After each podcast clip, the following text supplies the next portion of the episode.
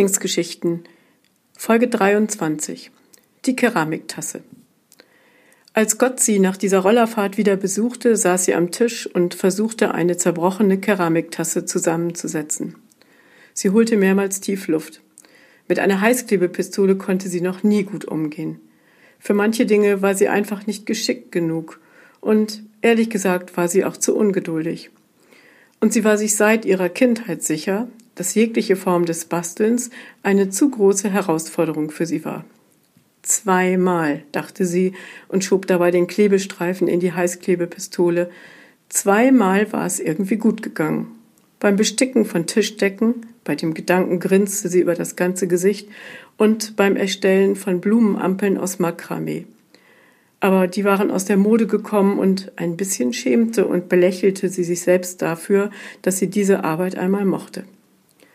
Und jetzt war es so, dass sie diese Tasse unbedingt behalten wollte. Und, das war ihr wichtig, wenn auch nur mit einem Platz auf ihrem Schreibtisch, vielleicht gefüllt mit Stiften. Aber für das, was sie in diesem Augenblick vorhatte, brauchte sie irgendwie drei Hände. Brauchst du Hilfe, Liebling? fragte Gott, den sie bis dahin noch gar nicht bemerkt hatte und der ihr über die Schulter sah. Sie erschrak ein wenig, drehte sich dann aber um. Irgendwie kannte sie seine Stimme und hatte festgestellt, dass es immer etwas nach Hoffnung roch, wenn er in der Nähe war. Sie hielt ihm die Scherben hin. Guck dir das mal an, sagte sie. Kannst du dich noch an meine Lieblingstasse erinnern? Die mit dem Herz und dem Anker? Gott überlegte einen Moment, wollte aber bei der Wahrheit bleiben und sagte, nicht wirklich, aber was ich sehe, hat auf jeden Fall ein schönes Design. Nordisch, passt zu dir, Liebling. Sie legte die Scherben auf den Tisch zurück, legte die Heißklebepistole auf den dafür vorgesehenen Teller. Es ist wirklich sehr schade. Es war immer ein besonderer Moment, wenn ich aus ihr getrunken habe. Ich habe dann oft die Augen geschlossen und an die Insel gedacht. Nur ein paar Minuten, sozusagen eine Tasse Kaffee lang. Und manchmal, manchmal konnte ich das Meer rauschen hören. Man kann sich auch was einbilden, sagte Gott. Wie willst du das Meer rauschen hören, wenn du eine Tasse Kaffee trinkst? Das geht vielleicht mit einer großen Muschel, aber mit einer Kaffeetasse? Ich weiß nicht, Liebling. Eine Weile dauerte es, bis die Tasse dank Gottes großartiger Hilfe wieder zusammengeklebt auf dem Tisch vor ihr stand. Sie betrachtete sie, und Gott konnte sehen, wie ihre Augen glänzten. Wusstest du, dass es in Japan eine Technik gibt, mit der man Keramik wieder zusammensetzen kann? Ich habe neulich davon in einer Zeitschrift gelesen. Sie benutzen dazu Gold, glaube ich, ich komme aber gerade nicht auf den Namen.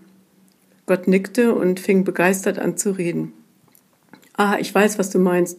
Du hast von Kintsugi gelesen. Das geht so. Sie nehmen ein zerbrochenes Gefäß, sagen wir mal eine Tasse oder einen Teller, und fügen alles mit einem besonderen Lack zusammen. Und dann wird es mit Gold oder Silberpulver bestreut. Edel ist das Liebling, sehr edel. Das würde mir an dieser Tasse jetzt auch gut gefallen, sagte sie. Leider ist mir gerade das Goldpulver ausgegangen. Sie lächelte und begann die Heißklebepistole vom Tisch zu räumen. Gott bemerkte, dass sie über etwas intensiv nachdachte. Woran denkst du gerade, Liebling? Möchtest du darüber reden? Er fragte das auch, weil er mittlerweile wusste, dass sie nicht gerne über alles reden wollte. Aber damit konnte er leben und sie offensichtlich auch.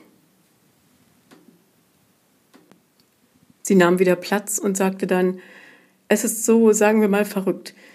Mein Herz hängt so an dieser Tasse. Ich möchte ungern auf sie verzichten und ich war traurig, als sie zerbrochen dalag, weil sie mir heute Morgen aus der Hand gerutscht ist. Es ist aber doch nur eine Tasse, mehr nicht, nicht einmal ein Unikat. Weißt du, was ich meine? Diese Tasse gibt es vielleicht 500 Mal. Ich könnte sie mir bei meinem nächsten Besuch auf der Insel noch einmal kaufen, aber es wäre nicht dasselbe. Sie wäre immer ein Ersatz sozusagen die Ersatztasse. Warum denkst du, will ich sie nicht durch eine andere, die genauso aussieht, ersetzen?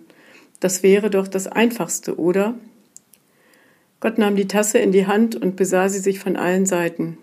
Klar wäre das das einfachste Liebling, sagte er, aber einfach heißt ja nicht immer gut. Es ist die Erinnerung, die sich nicht ersetzen lässt. Dieser erste Moment, als du sie in einem Schaufenster auf der Insel entdecktest, das Glück, das du schon beim Betrachten der Tasse hattest, und wie du sie voller Stolz und ja, ich würde sogar sagen, Liebe zu Hause das erste Mal mit Kaffee gefüllt in die Hand genommen hast. Erinnerst du dich, Liebling? Sie hatte die Augen geschlossen und hatte bei seinen Erzählungen innerlich auf die Insel übergesetzt. Ich kann das Meer rauschen hören, sagte sie, und Gott widersprach diesmal nicht. Er ließ sie in ihren Erinnerungen versunken am Tisch sitzen und hatte eine gute Idee. Ich koche uns mal einen Kaffee, Liebling, und dann sitzen wir ein wenig hier rum und wenn du magst, erzählst du mir von der Insel, dem Moment, als du die Tasse gesehen hast. Mich würde das sehr interessieren. Was denkst du?